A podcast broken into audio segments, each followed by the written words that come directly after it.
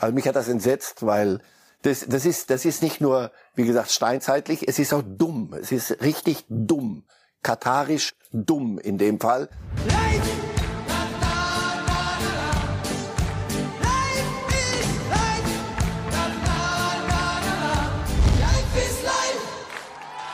Große Freude in der Bremer Kabine, weil Niklas Füllkrug dabei ist bei der WM in Katar. Und es ist doch schön zu sehen, was für Emotionen das noch auslöst, wenn man erfährt, für die Nationalmannschaft berufen zu werden. Und damit herzlich willkommen bei Reif ist Live an diesem Freitag mit einem Mann im Studio. Da gab es keine Zweifel, ob er wieder nominiert wird. Er steht für Erfahrung und wir sehen in ihm durchaus auch die Perspektive, bei weiteren Großveranstaltungen und Turnieren eine Verstärkung für unser Team sein zu können. Da ist er, Marcel Reif. Oh, ich dachte schon Mats Hummels. Kommen wir früh genug drauf zu sprechen. Die erste WM, an die Sie eine aktive Erinnerung haben? Ja, aber ich war 86, meine erste in, in Mexiko. Und als Journalist, aber vorher als Fan, dass Sie das erste Mal so gedacht haben, jetzt gucke ich WM? Äh, die erste WM, die ich halbwegs bewusst, das war im Radio 58. Da kamen wir nach Deutschland, nach Kaiserslautern, und das weiß ich noch, dass ich da anfing WM, die, die auch die Bedeutung, Knorren im Radio, weit fern. Ja, ja, das war, das war die erste Erinnerung und dann eigentlich alle am Stück. Ja, ja, ich habe sie schon begleitet. Reden wir über die aktuelle Weltmeisterschaft, reden wir über Katar und springen wir rein in unsere Themen heute hier bei Reif ist live. Da geht's natürlich zunächst um die Kader-Nominierung, dann thematisieren wir nochmal die unfassbare Beleidigung Richtung Homosexueller. Wir sprechen über Serge Gnabry, haben eine ganz ungewöhnliche Top Ten im Angebot und am Ende gibt's noch mal frische Tore internationaler Fußball, unter anderem aus Spanien, Italien und England. Ja, jetzt aber zum WM-Kader. Äh, Hansi Flick hat verkündet, wen er mitnimmt und er hat vor allen Dingen auch verkündet, wen er nicht mitnimmt. Und das ist die Personalie, die gerade alles überlagert, denn Mats Hummels ist nicht dabei, obwohl, das gibt auch Bundestrainer Hansi Flick zu, er eine sehr, sehr starke Form aktuell hat. Wir hören uns an, was Hansi Flick zu Mats Hummels sagt und wie er ja, versucht zu begründen, warum er nicht dabei ist. Bei Mats war es einfach so, dass äh, wir viele Spiele von ihm äh, angeguckt haben, von Dortmund angeguckt haben. Und Mats natürlich schon auch in dieser, ja, man, man muss einfach sagen, er hat, er hat eine hervorragende Form, er ist topfit und hat jetzt Dortmund auch vieles gegeben. Ich denke für, für ihn, für Dortmund wie ich ein, äh, ein sehr, sehr wertvoller Spieler. Und ähm, wir haben uns halt entschieden im Trainerteam, weil wir natürlich auch vielleicht noch ein bisschen die Zukunft äh, im Blick haben, dass wir gesagt haben, okay, wir haben uns für einen jüngeren Spieler entschieden, nicht gegen Mats, sondern wir haben uns für die Mannschaft entschieden. Ähm, Mats kann, glaube ich, jeder Mannschaft äh, gut tun und äh, trotzdem war das für uns einfach auch den Blick dann eher so in die Zukunft. Die Erklärung von Hansi Flick, Herr Reif, können Sie ihm folgen? Es gibt so die eine Formulierung, an der ich so ein bisschen hake. Wir haben uns nicht gegen Mats entschieden, sondern für die Mannschaft. Mhm, dachte ich auch. Mhm. Ach, es hat schon flüssigere Erklärungen von Hansi Flick gegeben. Also du merkst, das haben sie sich nicht leicht gemacht. Es gibt Gründe dafür, es gibt Gründe dagegen. Äh, äh, lass uns da nicht reingeheimnissen mit für die Mannschaft. Also ich mag zumindest nicht darum geheimnissen. Am Ende kam's. Wir haben uns für die Zukunft entschieden. Und darüber kann man, wie ich finde, streiten. Beziehungsweise noch nicht. Lassen wir uns doch die WM, das ist nämlich die Gegenwart dann. Das ist die nächste Zukunft und dann wird es bald Gegenwart. Und daran wirst du, glaube ich, gemessen. Also es gibt ja immer so ein, so ein unterschwelliges Raunen. Ja, es geht ja eigentlich um die Europameisterschaft dann 24 im eigenen Lande und dann bis dahin da müssen wir was aufbauen. Mag alles ganz, ganz vernünftig sein, nur ich wette, wenn gekickt wird jetzt in Katar und die deutsche Mannschaft spielt und irgendwas funktioniert nicht, das ist dann die Gegenwart. Und ob dann jemand sagt, ja, halb so wild, wir haben ja die Zukunft in zwei Jahren die WM oder ja in zwei Jahren die WM, die, die EM. Das glaube ich ist der, die die Sollbruchstelle, die kleine. Wenn es gut geht, geht's gut. Hummels für ihn tut's mir leid, weil er wirklich nochmal richtig, richtig sich, sich zusammengerissen hat in vielem. Ob das jetzt wirklich so reinspielt, wie, wie bei euch geraunt wurde und anderswo auch, dass seine Art des Umgangs mit Dingen, die ihm nicht gefallen, nach außen zu gehen, Also wir wissen, dass Oliver Bierhoff bei den BVB-Verantwortlichen gewesen ist und das angesprochen hat, auch nochmal erinnert hat an die WM 2018, dass es da auch in der Mannschaft angeblich teilweise nicht so gut angekommen ist, wie er öffentlich hinterher kritisiert hat. Können Sie verstehen, dass das eine Rolle spielt für den Bundestrainer, wenn er es abwägt? Muss, ja, es muss eine Rolle spielen. Es könnte ja auch eine Stärke sein, so jemanden dabei Absolut. zu haben. Und deswegen, das ist eine Abwägung. Deswegen sind Sie nicht Trainer, Bundestrainer, ich nicht, sondern der Herr Flick. Danke Und der muss das ja dann, erstens muss er es entscheiden, zweitens muss er das verantworten dann. Also wir werden ihn dann schon daran erinnern und fragen, sag mal, aber hätte Hummels das nicht anders gemacht? Nein, natürlich muss ein, ein, ein, ein Trainer, der mit einer Mannschaft so lange äh, unter einem Dach zu wohnen gedenkt, einen Monat da rumzugurken, mehr als einen Monat, dann muss er diese weichen Faktoren auch berücksichtigen, selbstverständlich. Und Flick ist lang genug dabei, war lang genug Co-Trainer, der weiß, wie wichtig das ist. Und wenn du, wenn es, wenn das der Hauptpunkt gewesen sein sollte, dann haben sie darüber nachgedacht und haben sich gefragt, diese Mannschaft, dieser Kader, so wie wir ihn sehen, ist er da eine große Hilfe? Ja. Und dann machst du auf der anderen Seite, und wo wird's denn schwieriger? Wo könnten Probleme entstehen?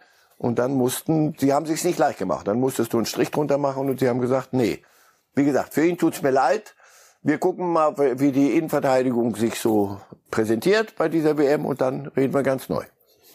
Die andere Personalie, die ja, finde ich, verständlicherweise mit Mats Hummels äh, verglichen wird, ist Amel Bella Kotscha, der von Southampton kommt, ein junger, hochtalentierter Innenverteidiger, erst ein Länderspiel, 20 Jahre jung. Das wäre der Platz gewesen. Das ist mhm. der Platz, um den es gegangen ja, ist bei ja. der Diskussion. Und ja, und nichts anderes.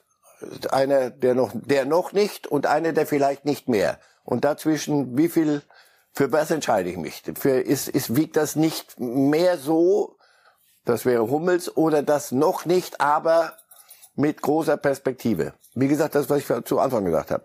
Perspektive ist lustig, aber äh, lass, lass uns mal die drei Spiele spielen und dann ist Perspektive nicht so interessant, sondern da ist die Gegenwart wichtig.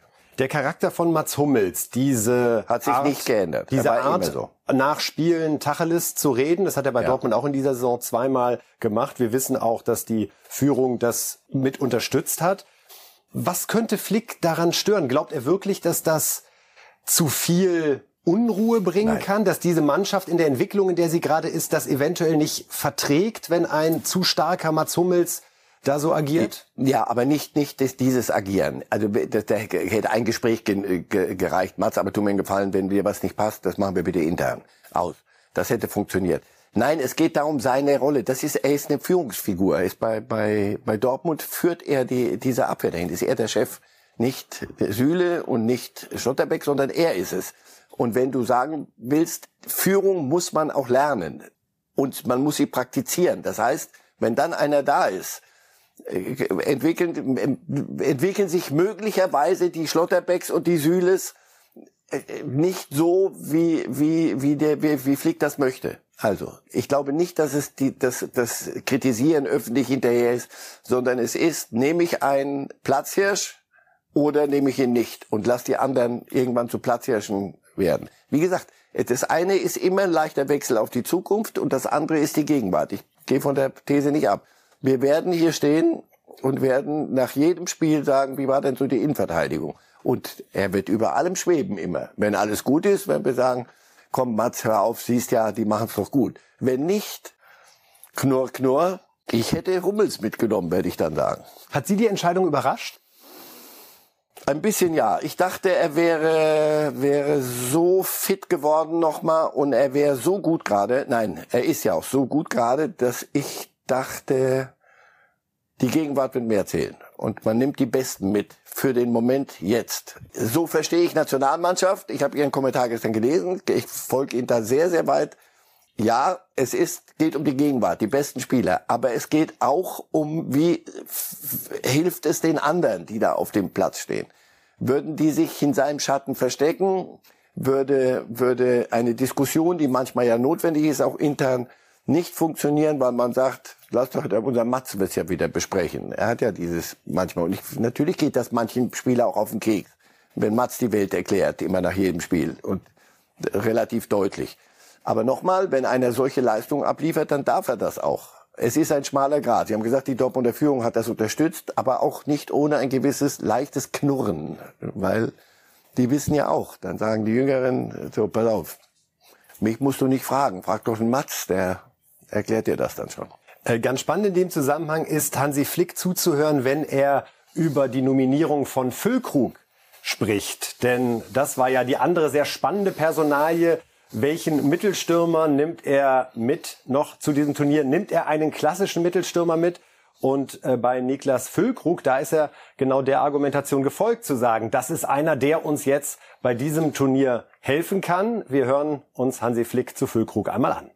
Niklas hat zehn Tore, er hat ich im Moment, oder er hat Momentum so auf seiner Seite. Ähm, er macht es sehr gut. Ich habe auch da mit Ole Werner auch lange gesprochen, äh, auch die Art und Weise, wie er sich in, ins Team mit einbringt. Also es war alles sehr, sehr positiv und äh, man sieht es natürlich auch an den Toren, äh, die er macht, äh, dass er daran auch arbeitet. Und äh, das ist so auch also das Feedback, was ich auch äh, von Ole bekommen habe, dass er wie einer ist, der ständig versucht, sich zu verbessern, äh, dass er einer ist, der der Mannschaft immer so den ja, letztendlich Vertrauen schenkt, dass, dass immer noch was geht. Und, wenn man, wenn man so die Spiele von, von Bremen auch äh, in der Vergangenheit äh, mal betrachtet, ist schon so, dass in den letzten Minuten teilweise immer mal wieder was umgebogen wurde, dass sie zurückgekommen sind und und und. Und da sagt er halt natürlich schon, ist er einer, der, der ähm, ja, der Mannschaft dieses Vertrauen, dieses Selbstverständnis auch gibt. Und äh, darüber hinaus ist auch einer, der, glaube ich, sich mit dieser Rolle, egal wie sie auch letztendlich aussieht, auch gut identifizieren kann. Ich musste da immer an Hummels denken. Es schwingt so ein bisschen mit. Er spricht vom Momentum, das hat Hummels auch, wenn ja, man sich seine Leistung anschaut. Dann gibt es so eine Formulierung, wie Füllkrug sich ins Team einbringt. Mhm. Das gefällt ihm gut. Und dass er bereit ist, sich mit dieser Rolle zu identifizieren, egal wie sie ausfällt, auch möglicherweise nur auf der Bank zu sitzen. Ich ja. denke schon, dass das Punkte waren, wo es zumindest Zweifel bei Flick gab, ob Hummels bereit ist, jede Rolle anzunehmen, die er während dieser WM hat, denn es wäre ja keine Stammplatzgarantie für ihn gewesen. Zwei Dinge. Erstens, äh, bei allem Respekt, äh, da ist doch noch ein Unterschied. Ein Weltmeister Hummels und Niklas Füllkrug, der noch kein Länderspiel hat. Also das, das ist schon noch ein bisschen eine andere, andere Standing. Und fairerweise und, und ganz simplerweise, die Konkurrenz auf der Position ist eine andere als die Neuner Nehmen Sie Lewandowski, wenn wir den nicht kriegen können. nehmen wir Haaland. Haben wir, nehmen wir Haaland. Und wenn wir den auch nicht kriegen können, Benzema, aber dann wird's langsam schon, äh, dann fehlt ein Leider alle was. abgesagt. Also deswegen, das ist schon eine andere, andere Kategorie. Der Vergleich hinkt ein bisschen.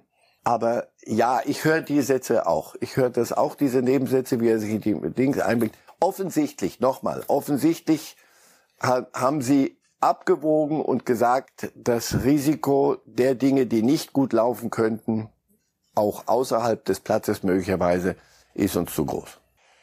Füllkrug wollen wir weiter thematisieren. Der Nationalspieler, der er jetzt möglicherweise wird, er kommt ohne Länderspiel zur WM, reist also jetzt auch mit an. Und äh, dieses Video, von dem Sie Teile schon am Anfang der Sendung gesehen haben, wie in der Mannschaft gefeiert wird, als seine Nominierung bekannt gegeben wurde, hat noch eine kleine Vorgeschichte. Hören Sie mal hin, wie die Spieler am Anfang reagieren, wo die anderen Nominierungen bekannt gegeben werden, hier in der Werder-Kabine.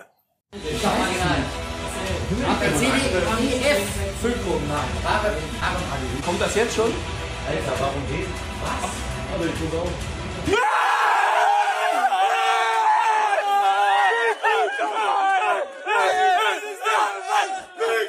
Also zum einen die große Freude, Herr Reif, aber vorher konnten die Werder-Spieler auch nicht ganz äh, ihr Unverständnis verhehlen, als äh, Adeyemi und Brandt dort mit ihren Nominierungen auftauchten. Da fiel die Formulierung, willst du mich verarschen? Und Alter, warum den? Erfrischend ehrlich, ein Dokument. Ja, äh, auf, nicht mehr, mehr das machen. Ich frage mich beim nächsten Spiel gegen Dortmund, äh, wie viel Motivation Adeyemi und Brandt brauchen werden, um äh, den Kollegen von Werder mal eine zu verbraten. Also, das hör auf. Das ist, das geht mit diesem Video ganz leicht für Terzic bei dem Spiel. Jeder, alle haben eine Meinung zu irgendwas und das wäre ja noch schön, wenn die alle sagen würden, super, Hauptsache keiner von uns. Also, das ist halb so wild. Nur nochmal, die haben das, das wir thematisiert, das stand, stand überall und das ist auch zu hören. Lass mal, lass, lass mal, lass die Dortmund mal kommen beim nächsten Mal. Am Ende des Nominierungsthemas, liebe Fußballfans, wollen wir nochmal das Märchen Mario Götze thematisieren. Sie erinnern sich, da war doch was, 2014, der Siegtreffer gegen Argentinien im Endspiel. Jetzt ist er wieder dabei und Hansi Flick, der Bundestrainer, hat das wie folgt begründet. Ich glaube, wir alle wissen, dass, dass Mario äh, einfach auch ein genialer Fußballer ist, der wirklich auch ähm, Gedankenblitze hat, die, ja, die er einfach intuitiv macht. Und äh, wenn man sieht, so die letzten Spiele, gerade die letzten Spiele, die wir beobachtet haben, war er schon auf einem ganz, ganz hohen Niveau. Ich glaube, die, die ersten Spiele in der Saison, äh, auch die Belastung mit, mit international alle äh, drei, vier Tage, oh, das hat ihn, hat ihn schon, ich sag mal so ein bisschen, ich sage einfach mal so an die Grenze gebracht und, und ähm, aber jetzt ist er man sieht es an jedem Spiel, er ist, er ist topfit. Er, er kann 90 Minuten auch dreimal die Woche gehen und äh, das ist natürlich schon eine gute Voraussetzung. Und dann ist es einfach auch ein genialer Fußballer und auch ein toller Mensch. Mario Götze dabei. Ja. Hätten wir vom halben Jahr nicht vermutet. Nein. Ist das nicht eine schöne Geschichte? Finde ich ja. Schön über PSW und alle haben gesagt, boah, holländische Liga, jetzt aber ganz Schluss mit ihm. Ganz, ganz klug sich nochmal zusammengefügt und heute. Der kam, kam übrigens im Endspiel, äh, glaube ich, in, in Brasilien auch erst rein, oder? Absolut. So. Er wird keinen Stammplatz verlangen, Nein. ja, sondern wenn du in und ich sehe ja die ganze Zeit, wir, wir gucken doch Frankfurt. Das, was er da spielt mittlerweile, ist ein erwachsener Junge, der toll Fußball spielen kann. Alles, was Flick da gesagt hat, völlig richtig. Also überhaupt keine Überraschung, sondern genau richtig. Total verdient, genauso auch wie Mukoko, muss man sagen. Der wird 18 am ersten Tag der WM. Auch da herzlichen Glückwunsch, wie allen anderen, die nominiert worden sind für die WM.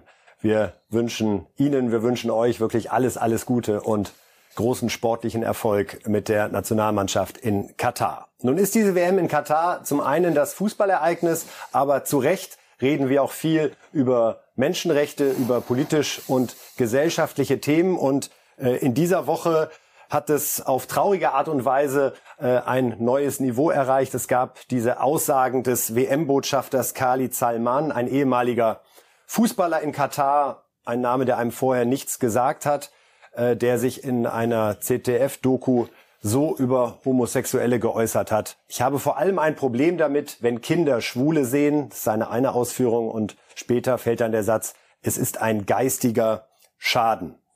Herr Reif, wenn diese Sätze vor einem Jahr gefallen wären, hätte daraus eine Dynamik entstehen können, die dieses Turnier in Katar möglicherweise noch verhindert hätte?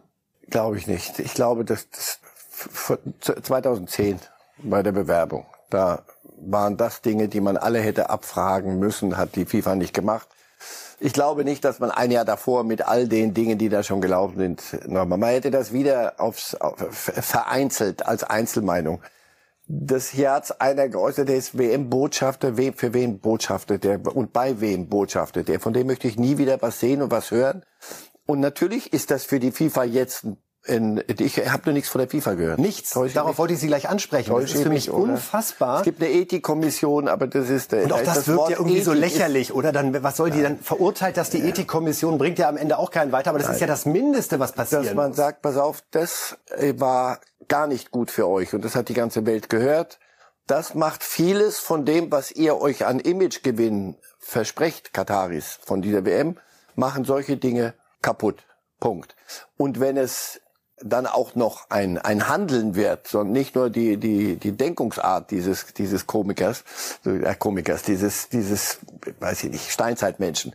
Wenn, wenn dann äh, das auch noch eine, eine, sich, sich ähm, im, im täglichen Umgang dann bei der WM äh, so darstellen sollte, na dann herzlichen Glückwunsch. Dann haben wir alle die, und ich gehöre dazu, die sagen, Boykott bringt nichts, lass uns, lass uns diese WM spielen und gucken, was dort passiert und lass gucken, dass dort schrittweise sich Dinge verbessern, dann bin ich leider, muss ich sprachlos werden, gebe ich zu. Also mich hat das entsetzt, weil das, das, ist, das ist nicht nur, wie gesagt, steinzeitlich, es ist auch dumm. Es ist richtig dumm. Katarisch dumm in dem Fall, weil diese WM soll ja für sie irgendeinen Erfolg bringen, einen, einen Image-Erfolg. Und dann stellt sich so einer hin, der muss doch wissen, dass das Menschen doch hören und dass die, der Rest der Welt vielleicht ein bisschen weiter ist in, de, in seiner Entwicklung, die, die Menschheit ein Stück weiter ist in ihrer Entwicklung äh, vielerorts als, als das, was er da als, als Weltbild äh, von sich gibt. Bemerkenswert war, dass Bundestrainer Hansi Flick die Pressekonferenz der WM-Nominierung mit dem Thema Menschenrechte, dem äh, Thema fehlender Demokratie in Katar eröffnet hat. Und wir wollen uns das an der Stelle nochmal anhören, was der Bundestrainer ankündigt, auch für das Auftreten der deutschen Mannschaft. Was uns sprachlos macht, fassungslos, dass es in der heutigen Zeit einfach, einfach so passiert. Also ich glaube, es ist enorm wichtig, dass wir, dass wir als DFB auf der einen Seite natürlich auch die Spieler ganz klar uns auf den Sport, ja, dass wir die Chance haben, auf den Sport zu konzentrieren, aber klar auch ansprechen müssen, was die Menschenrechtssituation in Katar vor Ort auch ist. Und da müssen wir unsere Augen, unsere Ohren aufhalten. Und ich glaube, das ist, das ist letztendlich auch unsere Aufgabe. Das wollen wir auch tun. Also wir wollen uns da nicht wegducken, sondern wir wollen ganz klar auch, auch äh, auf die Missstände dann dementsprechend, wenn es passiert, auch dann aufmerksam machen. Ich glaube, wir haben vor Ort dann normalerweise nochmal einen Hebel und äh, deswegen ist, glaube ich, ganz klar, dass äh, das natürlich von uns auch so, oder dafür steht der DFB, dafür steht die Mannschaft. Ich glaube, es haben schon sich einige Spieler gemeldet und von daher, glaube ich, sind wir da äh, auf einem ganz guten Weg. Ich glaube wirklich, dass es enorm wichtig ist, dass diese 26 Spieler natürlich die, wirklich die Chance haben, sich auf das zu konzentrieren, ähm, für das, was wir alle dort sind, nämlich auf, äh, auf den Sport, möglichst erfolgreich da auch Fußball zu spielen. Ja, also Hansi Flick beschreibt nochmal, wofür der DFB steht. Und er sagt auch, wir haben da einen Hebel vor Ort. Das ist ja die Hoffnung, die wir alle verbinden mit all den Stars, nicht nur der deutschen Nationalmannschaft, die jetzt nach Katar reist, die große Social-Media-Reichweiten haben, Fußballspiele, die von Hunderten von Millionen Menschen gesehen werden, wo man wunderbar Zeichen setzen könnte. Und aber Flick hat das nochmal unterstrichen. Ja, aber nicht zu viel verlangen. Nicht, dass wir hier sitzen und sagen, so Doppelpass und danach aber sofort Zeichen setzen, sondern ähm, alles in einem, in einem vernünftigen Maß. Die fahren dahin, um Fußball zu spielen erstmal, aber sie fahren hin als erwachsene Menschen und es gibt Pressekonferenzen, es gibt ihre Social Media Dinge, die du siehst, die du hörst, darfst du sehr wohl kommentieren. Und das, selbstverständlich kann das helfen. Das kann helfen, dass die Kataris sagen, oh, das ist aber, das Echo auf diese WM scheint ja nicht ganz so doll zu sein, wie wir uns das vorgestellt haben. Woran könnte das denn liegen? Na, zum Beispiel an solchen Äußerungen. Rechnen Sie mit größeren Protestaktionen in Katar? Also glauben Sie, dass viele Menschen die Kataris da auch herausfordern wollen in dem Sinne von, okay, ihr habt gesagt, wir können hierher kommen, wir sind hier willkommen, dann wollen wir auch unsere Meinung frei äußern, erst recht unsere geschlechtliche Gesinnung daraus kein Geheimnis machen und dazu stehen öffentlich. Glauben Sie, dass es gezielte, plakative Aktionen geben wird? Es würde mich wundern, wenn nicht. Und ehrlich gesagt, äh, herausfordern, dieser Herr Khalid hat herausgefordert. Der hat ein, ein, das ist für mich ein Federhandschuh. Der hat ein Federhandschuh in den Ring geworfen und gesagt, so sehen wir das, nur damit das hier klar ist. Ja, wir mussten mal ein bisschen uns wegducken, ein bisschen äh, gut Wetter machen, aber jetzt ist eine Woche bis bevor es losgeht. So, das ist unsere Meinung. Das ist, äh, dafür wird es ein Echo geben. Gibt's ja schon jetzt, wie gesagt, wenn, wenn Flick die, die Nominierungspressekonferenz so beginnt. Ich kann mir sehr gut vorstellen, dass, dass es da durchaus die eine oder andere Möglichkeit geben wird, sich entsprechend zu äußern. Wir sind gespannt, werden das natürlich beobachten und begleiten von hier. Einer, der bei der Nationalmannschaft dabei ist und auf dem gerade viele Hoffnungen sportlich ruhen, ist Serge Gnabry, der momentan bei Bayern das hat, was man einen Lauf nennt oder, wie Nagelsmann es formuliert, einen Flow. Bitteschön. Ja, der glaubt an sich. Ich habe schon oft gesagt, wir haben ein sehr gutes Verhältnis. Ich äh, kann ihm offen sagen, was ich ähm, sehr gut finde. Kann ihm offen sagen, was ich nicht so gut finde. Ich finde, das, was ich ihm gesagt habe, hat er sehr stark verbessert. Ähm, da bin ich sehr zufrieden. Er hat in den Bereichen, die ich ihm gesagt habe, sehr große Schritte gemacht die letzten Wochen. Und dann kommt er einfach zu mehr Aktionen, die, äh, dass er ein außergewöhnlich guter Fußballer ist, sehr beidfüßig, eine gute Torgefahr hat. Auch eine sehr gute Ruhe bei seinem dritten Tor, hat man das, glaube ich, gut gesehen. Ja, ich halte extrem viel von ihm, habe ich schon oft gesagt. Er hatte natürlich mal eine Phase, wo er nicht ganz äh, bei 100 Prozent war. Jetzt ist er es wieder. Freut mich auch für den DFB. Ich glaube, er ist auch ein wichtiger Spieler für Hansi und ähm, ja, ich hoffe, dass er diesen Flow, in dem er gerade ist, auch äh, mitnehmen kann in das Spiel auf Schalke und natürlich dann auch zu WM. Also Nagelsmann macht deutlich, Herr Reif, dass er mit ihm mehrere Dinge besprochen hat, die er jetzt besser macht und so zu mehr Abschlüssen kommt. Haben Sie eine Erklärung, eine Idee, was er konkret bei Gnabry damit meinen könnte? In meiner Wahrnehmung agiert er grundsätzlich so wie immer, nur er schießt keine mehr Tore. ja, er hatte eine Phase, da könnte ich mir vorstellen, dass ein Trainer zu, oder Nagelsmann zu ihm gesagt hat, wie wär's, wenn du langsam wieder ein bisschen ganz fit würdest?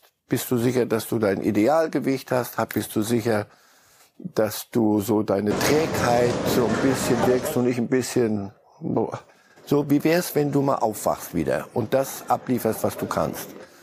Weil er ist, er ist ein unfassbar guter Kicker, aber er, ist, er wirkt viel, wie soll ich sagen, äh, gestreckter, um es äh, vorsichtig auszudrücken. Ähm, und dadurch ist er wieder dynamischer, ist er viel schneller und und und ist ein, ein super Stürmer, wirklich mit mit einem mit einem ganz großen Repertoire. Ähm, aber wenn er nicht fit ist, dann und dann, dann wirkte sich das auch auf seine Art des, so aus. Der wirkte so lethargisch, weiß ich nicht. Der, der dachte immer, Junge, also wo lässt du deine ganzen Fähigkeiten? Und das ist, hat er offenbar verstanden. Und wenn du ihn jetzt siehst, das ist ja nicht, nicht Zufall. Dass er das kann, ist unstrittig.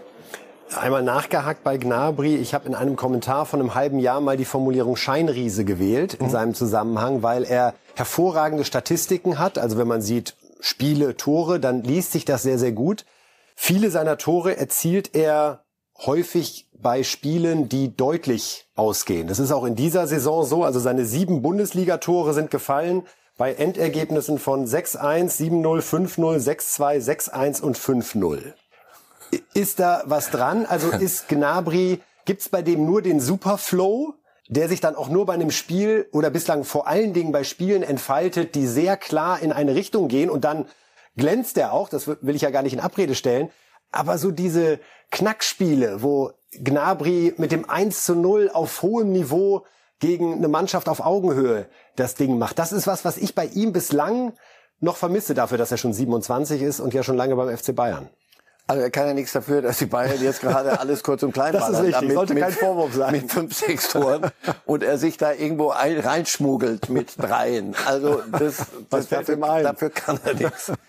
Ähm, ich messe nicht nur an den Toren, sondern nochmal, das, der hatte eine Phase wirklich, da war der nicht nur Scheinriese, sondern da war, fand ich, hatte der gar keinen Platz in der Mannschaft, weil er, weil er nicht fit war. Und auch von seinem, von seiner Einstellung offensichtlich nicht. Das gab sich so die Hand, Hand in Hand. Sondern jetzt, wenn du ihn so siehst, auch wenn, wenn andere Tore machen und neben den Toren, die er macht, er ist ein, ein Spieler, der ist sehr, sehr schwer zu verteidigen. Sehr, sehr schwer. Der ist schnell, der zieht nach innen, der kann auf Außen gehen. Der hat ein sehr, sehr, sehr großes Repertoire. Also der wird auch schon noch das eine oder andere Tor schießen. Nochmal, wenn er fit ist, ist er... Entscheidende Tor. Dass er Tore schießt, bestreite ich. Ja, wie gesagt, bei den Bayern im Moment entscheidende Tore. Welches ist es denn? Das fünfte, das vierte oder das sechste? Welches möchten Sie denn haben? Also lass uns, lass uns mal gucken. Bei der WM wird man ähm, noch mehr auf ihn gucken. Wir gucken noch äh, zum Abschluss der gesamten WM-Themen mal auf einen Vorschlag für eine deutsche Mannschaftsaufstellung. Oh ja. Denn da haben wir uns mal konzentriert, wie blockig man denn auftreten könnte. Und es könnten tatsächlich sieben Bayern in der Startelf sein. Ergänzt, in dem Fall haben wir mal Kehrer, Süle, Rüdiger und Raum hinzugefügt. Mhm. Da wäre Gündogan draußen, da wäre Havertz draußen.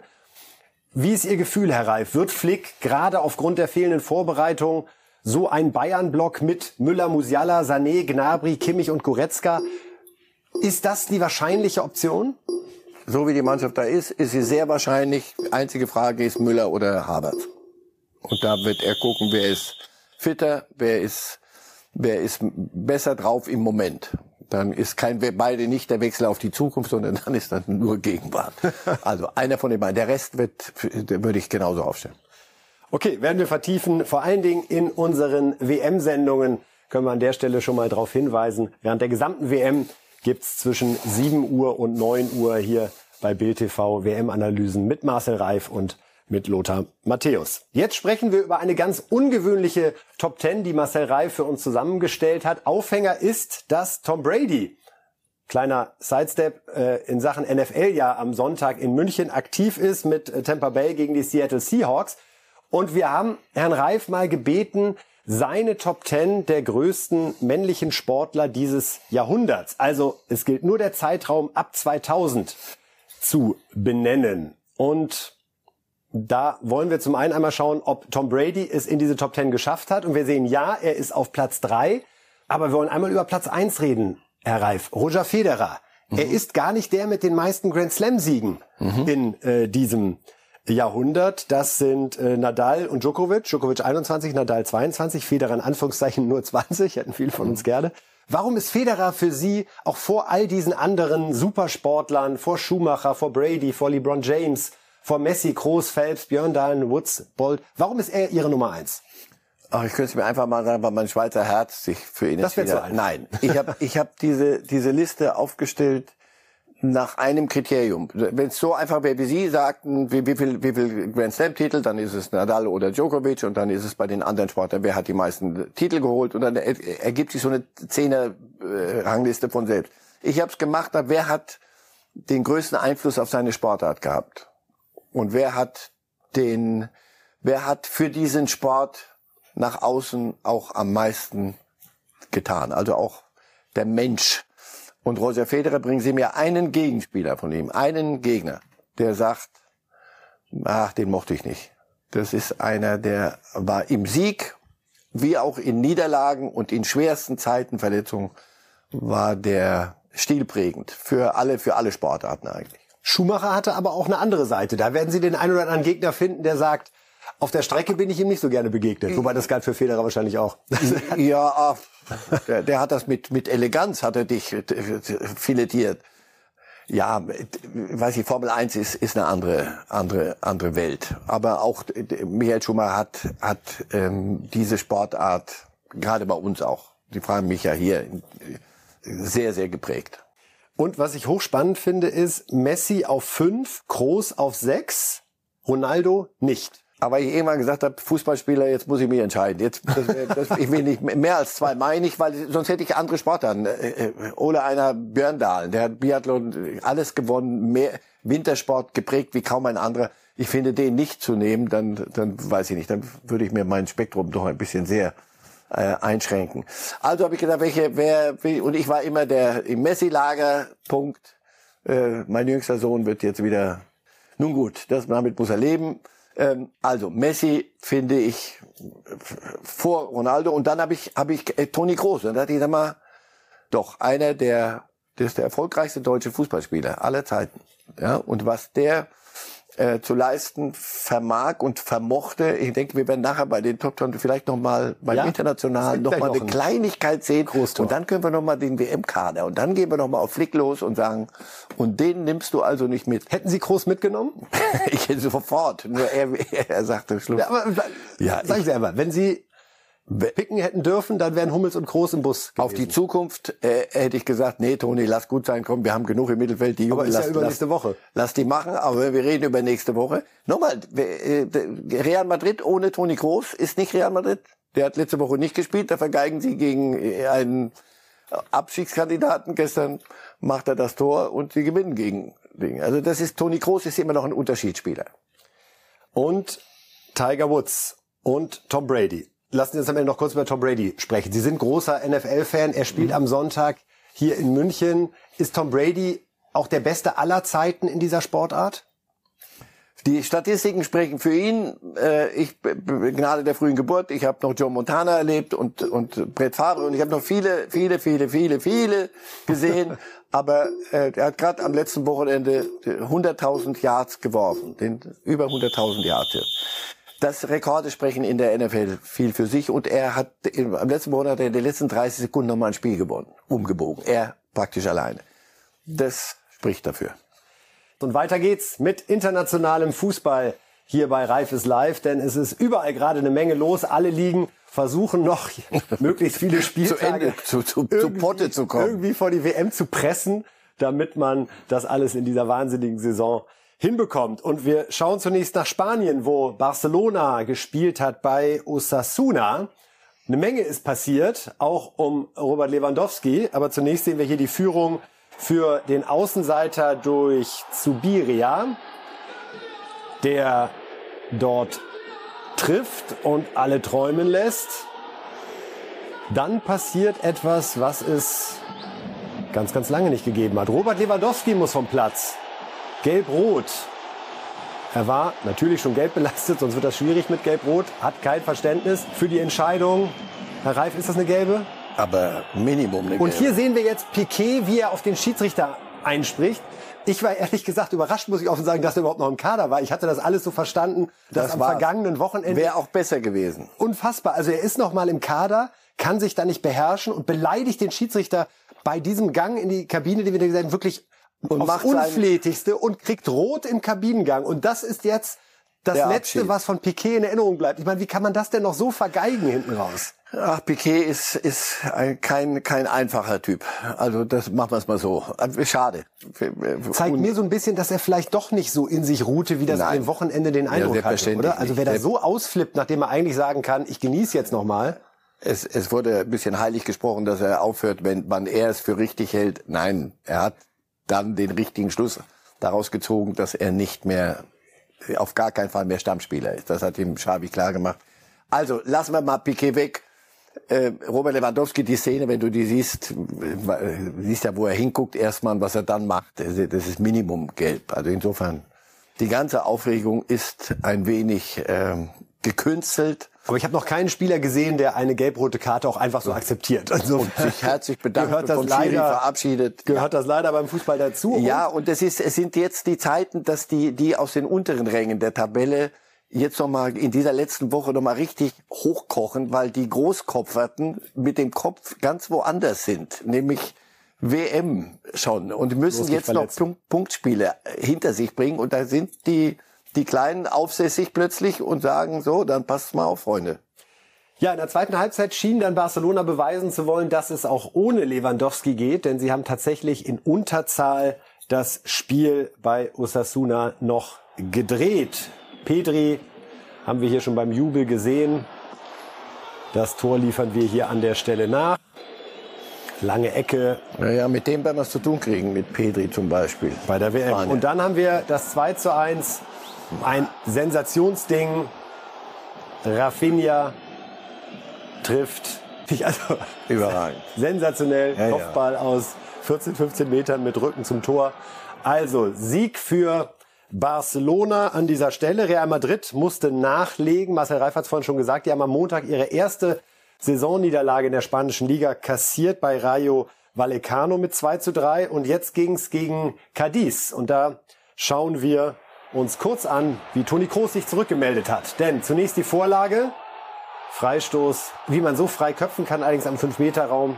Tabellenvorletzter. Da haben Okay, sie gespielt verstanden. wie ein Tabellenvorletzter. Also das ist was ganz Besonderes. Und dann kommt das Tor, das wir gerade schon gesehen haben. Schusstechnik, Marke Toni Kroos.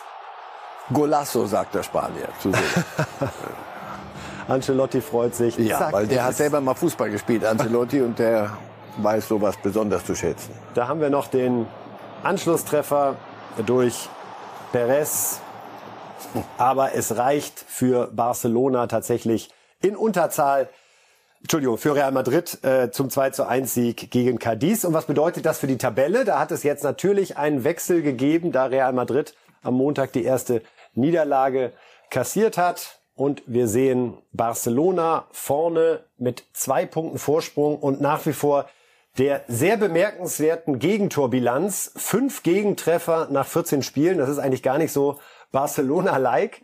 Äh, und ein Zeichen, dass es zumindest in der Liga für Barcelona gut läuft. In der Champions League hat man sich ja schon verabschiedet an der Stelle. Ganz im Gegensatz zu einer Mannschaft, die in Italien, da wird schon angeklingelt, gerade für Stimmung sorgt. Ja, dann lassen wir es ruhig ablaufen. Die Umarmung der beiden, so schön sie ist. Jetzt also Neapels Sieg gegen Empoli. Wenn wir ihn parat haben. Tor per elf Meter. Lozano war's. Dann gibt's eine gelb-rote Karte für Luperto. Und damit ist dann klar, uff, tut weh. Neapel fährt das Ding nach Hause. Zielinski trifft zum 2 zu 0 für Neapel, die Mannschaft dieser Saison bislang sowohl in Europa wie auch in Italien. Und wenn die Tabelle dazu kommt, dann unterstreicht es das. Die Chancen auf die Meisterschaft sehr, sehr gut. Aktuell sind es acht Punkte Vorsprung für den SSC Neapel, Herr Reif. Und die hat ausgerechnet Eintracht Frankfurt in der Champions League. Ja, das wird nicht so einfach. Nein, Neapel ist zurzeit, bei, gebe ich gerne zu, meine Lieblingsmannschaft, weil sie wirklich völlig unitalienisch Fußball spielen. Äh, die, die neigen zum Schwächeln im Frühjahr dann. Das hatten sie schon öfter mal, so eine, eine gute Hinrunde. Also die acht Punkte wird man möglicherweise brauchen. Auf der anderen Seite, wenn sie bei, bei ihrer Art Fußball zu spielen bleiben jetzt, und warum sollten sie das ändern, dann werden sie den äh, Mailändern und Juventus eine schöne lange Nase ziehen. Gucken wir nach England. Da war Ligapokal angesagt in dieser Woche. Ist ja so der nachrangigste Wettbewerb, wenn man das so formulieren will. Aber gewinnen will ihn dann doch jeder, denn es ist halt auch ein Pott in der Hand. Man City gegen Chelsea. Maresch mit einem Freistoß vom Feinsten zum 1 zu 0. Und dann ist es noch gleich Alvarez, der für Man City das 2 zu 0 gegen Chelsea erzielt. Also Man City in der nächsten Runde. Chelsea an der Stelle raus. Ja, bin spannend, was bei Chelsea so passiert in der nächsten Zeit. Seit Tuchel weg ist, läuft es doch nicht so dolle. Und zumal wir beide fest überzeugt sind, dass Dortmund in der Champions League Chelsea wird ausschalten können. Wird können. Wird dann müssen. wird hoffentlich auch werden. Aber, ja. Aber wir machen, wir schauen nochmal beim Titelverteidiger kurz rein. Ligapokal, vergangene Saison hat ja Liverpool beide Pokale in England gewonnen, in FA Cup ebenfalls. Es ging ins Elfmeterschießen und äh, Kelleher hält hier, mussten also gegen Derby County wirklich lange, lange zittern und dann ist es Elliott, der für Liverpool im Elfmeterschießen die Entscheidung herbeiführt. Also Liverpool bleibt dort dabei und scheint sich so die Kraft ein bisschen zu ziehen aus den Wettbewerben, wo man nicht mehr 20 Spiele gewinnen muss, um noch was zu gewinnen, mhm. sondern die Pokalwettbewerbe in der Champions League, weiter im Achtelfinale in beiden Pokalwettbewerben, weiter, weil auch Klopp weiß, dass man damit immer auch ein bisschen was übertünchen kann. Also sind noch in XX Wettbewerben drin und kann schönes Finale in Wembley geben und ähnliches. Das kann ja so eine Saison in der Wahrnehmung dann immer noch mal ja, deutlich ja, veredeln. Wird es ja auch müssen, weil die Fallhöhe ist ja schon dramatisch. In der, in der Liga sind sie im Moment wirklich hinter der Musik her und vorne äh, hat sich so ein bisschen zurechtgeruckelt. Wirklich welche, die, die, die nicht sind, keine Union Berlin mit, mit größtem Respekt, sondern das sind schon die, die, die da oben nochmal zu verdrängen, von Platz vier zumindest, also zu erreichen. Das ist schon schwer. Von der Meisterschaft will ich überhaupt nicht mehr reden, das ist, die ist weit weg, das weiß auch Klopp. Also deswegen wirst du diese Pokale brauchen. Und Champions League ist so der, der, das dickste Ding, weil als Titelverteidiger kannst du ja dann nochmal, doch nochmal mitmachen. Ja, sie werden die Pokale brauchen der Saison. Ob's mit äh, dem Champions League Titel tatsächlich klappen kann, denn da wissen wir, gegen wen es im Achtelfinale geht. Wir schauen mal auf die Paarungen hier in unserem Internationalblock Champions League Achtelfinale im Februar und März. Also es hätte deutlich langweiliger ausgehen können. Paris gegen die Bayern, Herr Reif. Es war das Finale 2020, es war das Flickfinale. Koman hat's entschieden. Gibt's für Sie einen Favoriten bei dem Spiel? Bayern, weil die die, die bessere Mannschaft sind. Ob, ob äh, die Individualisten da von Paris sich zusammenreißen können, aber es ist Achtelfinale. Einer fliegt raus und ich möchte dann nicht dort in der Kabine sein. Also weder bei den einen noch bei den anderen. Bayern Achtelfinale nochmal nach Villarreal letztes Jahr, egal ob Paris, wer auch immer. Äh, Achtelfinale. Ist das wirklich egal? Muss man das nicht vom Gegner abhängig machen, gegen Ach, wen man da nein rausgeht? Das, das macht die Sache besser, aber nicht gut. Das, das ist immer noch, das ist Achtelfinale ist halt Achtelfinale. ein Debakel, fürchterlich. Und, und, und Paris, ich meine, irgendwann mal, äh, also das, das ist sicher die große Nummer in diesem, in dieser Runde. Neben und da springen wir mal ein bisschen weiter nach unten. Natürlich Liverpool gegen Real Madrid. Ja. Oder leidet sie, leidet für Sie das ein bisschen darunter, dass Liverpool gerade so Schwierigkeiten in der Liga hat? Nein, das ist das Finale 2022, was jetzt nochmal im Achtelfinale aufgeführt wird. Und sie werden da anders auftreten. Die werden anders als in der Liga und sie wissen ja jetzt, du weißt ja, wo du stehst. Und das heißt, das sind die Spiele, das sind Endspiele, jedes. Also wir haben die Gruppenphase manchen Abend äh, uns äh, durchgehangelt, aber jetzt geht's rund. Jetzt ist jede, jede Minute zählt. Das ist Champions League dann halt. Gucken wir nochmal auf die Spiele kurz. Äh, Manchester City wird uns ja auch beglücken in gewisser Weise in Leipzig. Da freut man sich natürlich, dass Haaland kommt. Aber Herr Reif, Mal sehen. bedingt optimistisch sind Sie. Ja, das wird schwer. Wird, wird. Genauso Eintracht Neapel haben wir gesprochen. Brügge gegen Benfica Lissabon. Da wird also auf jeden Fall auch ein Verein ins Viertelfinale kommen, Ja. mit dem man jetzt vorher nicht so gerechnet hat. Auch AC Mailand gegen Tottenham und auch Inter gegen Porto. Also weil wir diese geballten Hammerduelle haben, werden wir da auf jeden Fall drei Mannschaften unter den letzten acht haben und was ja vielleicht auch dann eine Überraschungsmannschaft ins Finale Richtung Istanbul spült, falls die Auslosung. Denn wenn wir uns überlegen, Liverpool Real, der Sieger gegen den Sieger aus Paris gegen Bayern, vielleicht im Viertelfinale. Ja, denkbar. Was sollen Sie denkbar, dass dazu es sagen, so, ne? so läuft, aber ähm, ja, wer, wer ist leicht zu spielen, weiß ich nicht. Wir hören uns die Bayern noch mal ganz kurz an, Herr Reif, was die zu dem Los Paris gesagt haben. Hier unter anderem Manuel Neuer, der Kapitän. Ich denke, was wichtig sein wird, ist äh, die Defensivleistung von uns, weil sie natürlich eine geballte Offensivkraft haben. Wenn wir die starken Offensivspieler ähm, rausnehmen können, wenn wir gut stehen und ähm, natürlich auch Power nach vorne bringen, dann äh, ist für uns natürlich ein Weiterkommen auf jeden Fall möglich.